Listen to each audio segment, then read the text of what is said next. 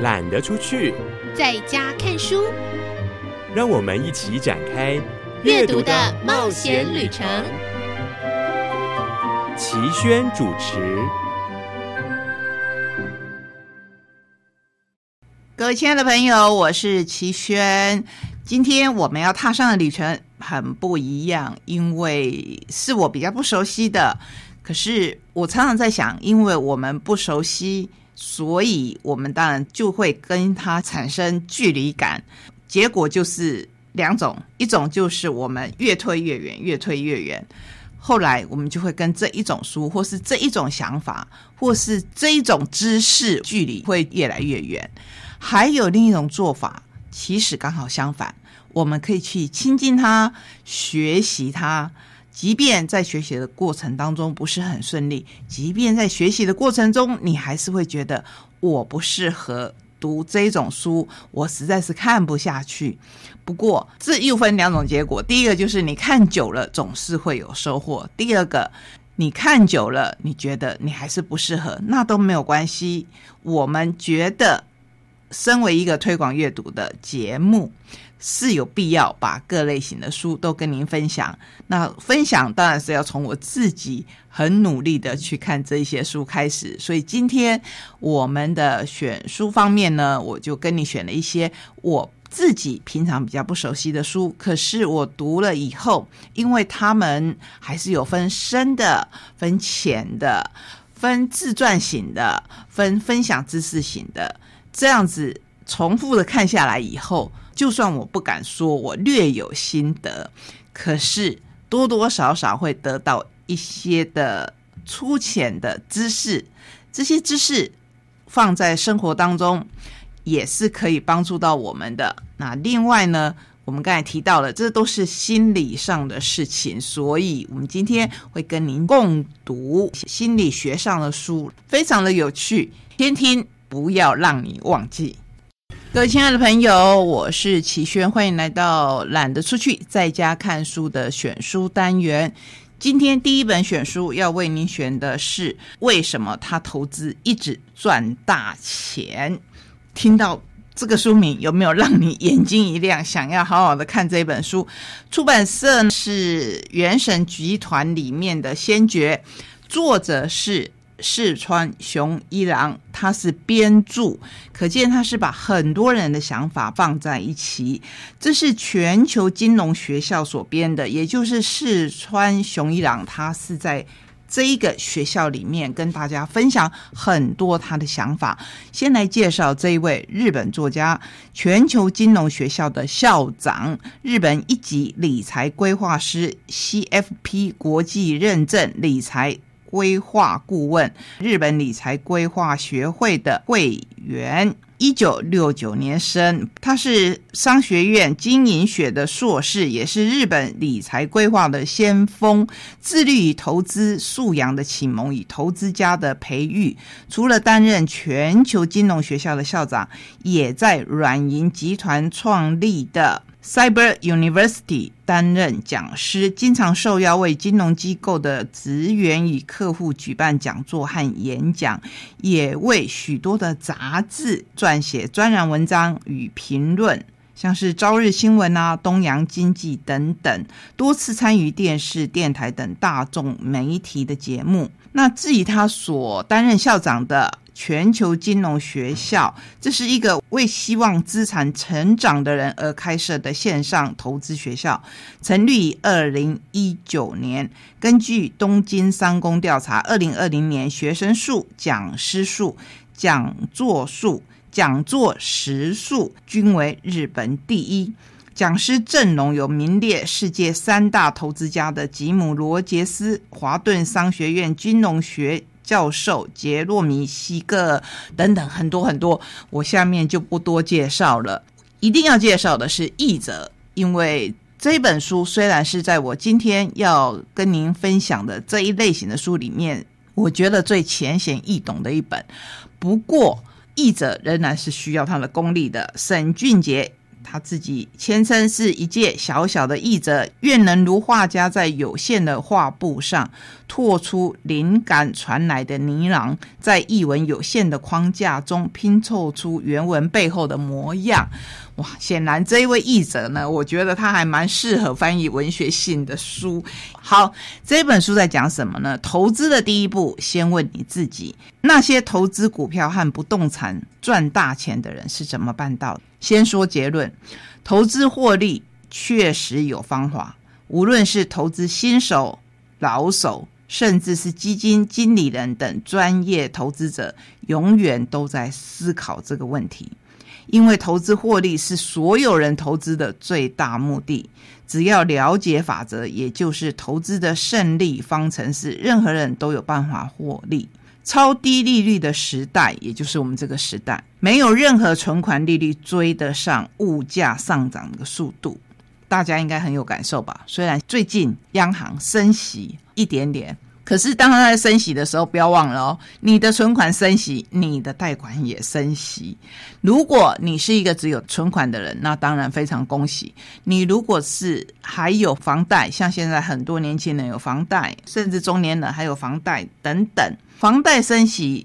同样会吃掉我们不要说存款的利息好了，因为通常在付贷款的人，我相信存款方面可能就是水位会比较低，甚至平常所努力赚来的钱都必须付在贷款上面。这时候你更需要教你投资的书，而且要获利。投资成为每个人都必须学习的重要课题。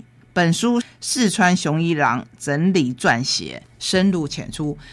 我当初会想要看看这本书，也是因为我想看他的简介，感觉上连我这一个投资的白痴或是从来不敢去碰的人，好像也看得懂。这本书共分为很短很短的四十五篇，可是全书不厚，你就知道说他每一篇都是提纲挈领的，跟我们来分享他的经验。前面有我们国内的。推荐序，这是 A 大的理财心得分享的版主。他说：“趁早学习正确观念，小额投资也能成就巨大的财富。金钱理应为了人们的幸福而使用。我想这是作者在本书想要传递的理念之一。为了可以过上富裕且幸福的人生，投资就是必要的手段之一。A 大也很。”认同这一点，光是存死钱而不投资，财富有可能会被逐年增加的通膨吃掉。这是最近大家都有的感受，而且会渐渐的越来越有感受。这本书最大的优点就是以金句为标题，好让读者可以逐步的理解投资的基本观念。单是看目录就能概括的知道，这是一本相当扎实的投资观念书。我们没有办法把四十五个心法都跟你分享，可是有几个我自己看了以后，我觉得很有感受，所以我想。这么简单的是可以跟大家来分享的。第十个心法，业余投资人也能创造庞大资产的唯一胜利方程式，那是什么呢？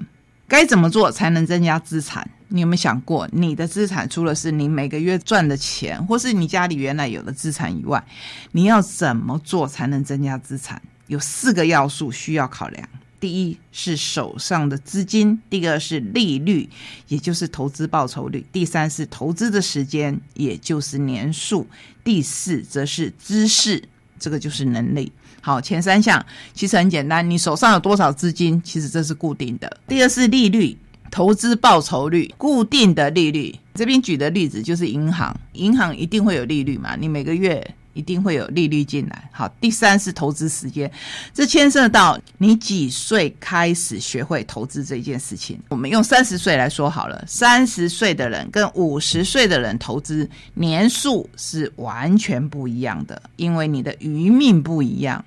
你的余命不一样，你的时间的累积就不一样。这一章我要跟你分享的最重要的是第四项，就是知识，这是能力。有正确的知识才能增加财产，因为决定投资成败的要素不止以上三种，就是我们刚才跟你讲的：你的资产、你的利率、你的年数。我认为最常被忽略的是第四项，就是知识。其实知识才是最重要的。只要拥有知识，就算基础条件受限，也能创造出最佳的绩效，增加资产的胜利方程式，也就是我们的作者他认为一定必胜的方程式是：资金乘以利率乘以年数乘以知识。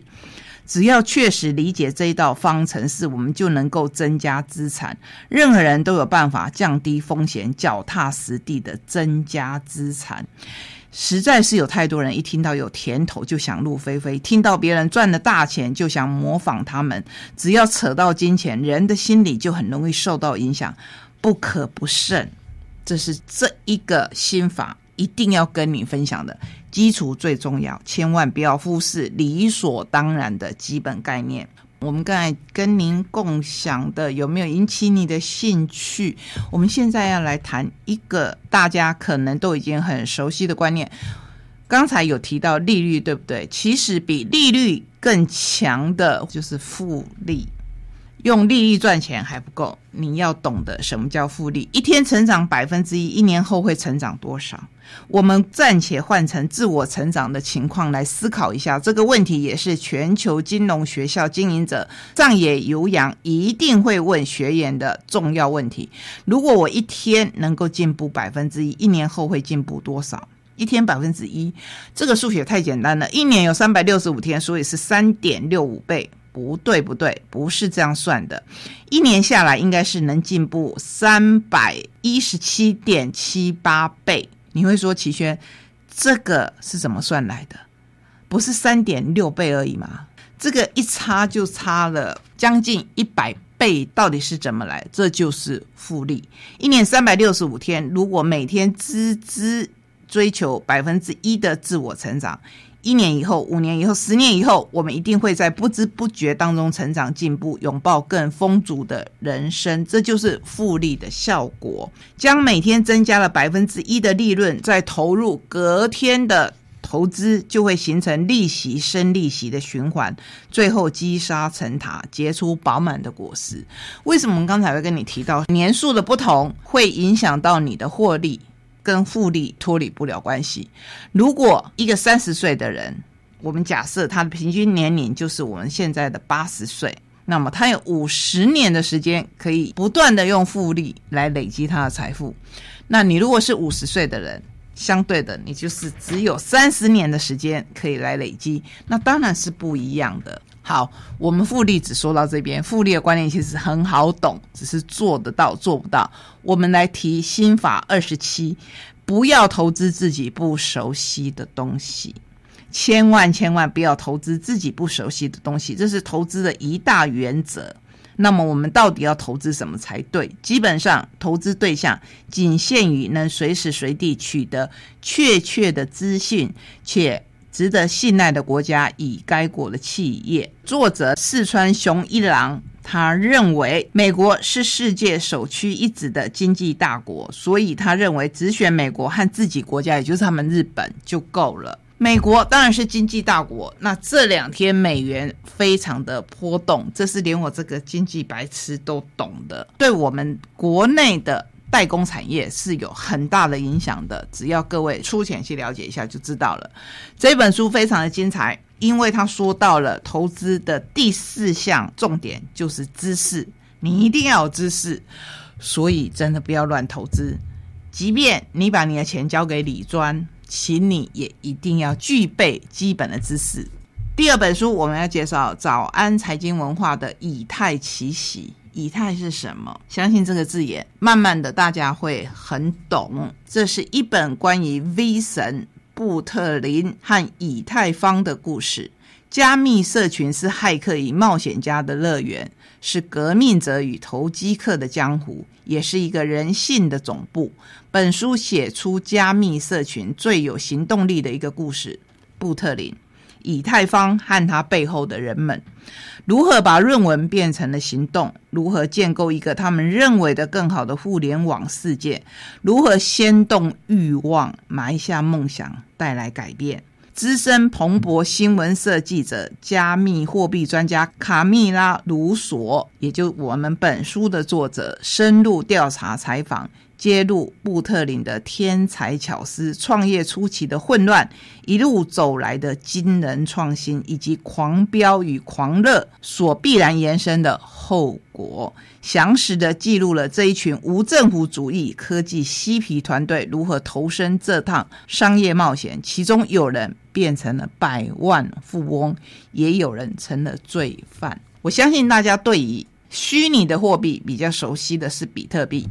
可是你知道，其实，在虚拟的货币里面，有还有很多各式各样的货币。就像我们真实的世界里面，有日币、有台币、有美元、有欧元，有其他各式各样钞票的代称。这一本《以太奇袭》其实是我非常不熟悉的领域。可是看下去以后，还是觉得这个是我们必须要懂的。如果我们起先不懂，一起来分享这本书，请了区块链的创办人许明恩来写推荐序。我觉得他的推荐序让我很容易进入这一本书，知道他怎么样来比喻比特币跟。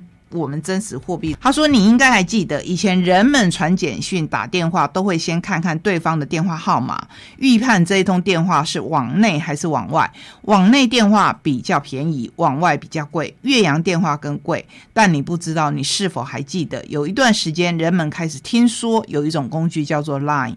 下载以后就可以让你传简讯、打电话都不用钱。有些长辈还曾担心会不会等收到电话账单才知道要缴钱。我知道的观念是，曾经有一度说你用赖打电话，然后贴近你的耳边，它那个电波很强，会影响到你的身体。不过我们再往下看，现在我们当然都知道，像赖这种软体，让人们免费传讯息、打电话的小秘密，就是透过网络传送资讯。用赖打电话不分往内外，甚至也不分国内外，只要有网络就可以。现在人们习以为常的生活，对当时的绝大多数人来说都是一种创新。别小看这种创新，今天我们都自认为生活在网络的年代，但其实有很多东西还没有那么网络化。银行就是一个例子。曾经使用过银行转账的人都知道，目前银行仍然区分行内转账。跨行转账以及跨国转账，像不像我们刚才提到的，就是往内往外互打，还有国外打电话。行内转账不收手续费，但跨行转账就可能要收十五元，而跨国转账就不止每次的手续费高达数百至数千元。转账之后还得等上好几小时，甚至几个工作天才会入账。这像极了还没有网络化之前的电信服务，仍然在区分行内外、国内外，便依照不同的金额以及国家收费。为什么讯息、照片可以透过网络免费传送，但金钱不行？这就是这本书的重点。如果有一天虚拟货币慢慢的取代实质的货币，你想会是一个什么样的世界？我觉得那个世界好像充满着探险的气氛。以太奇袭，为什么用了“奇袭”这两个字？相信就是这样的观念，非常有趣的一本书。对我来讲，当然是比较生硬。可是我相信，对虚拟货币有认识，或对网络我们大家所谓的去挖矿很有概念的人，读起来就是一本相当有趣的书。刚才介绍说，有人成了罪犯，对不对？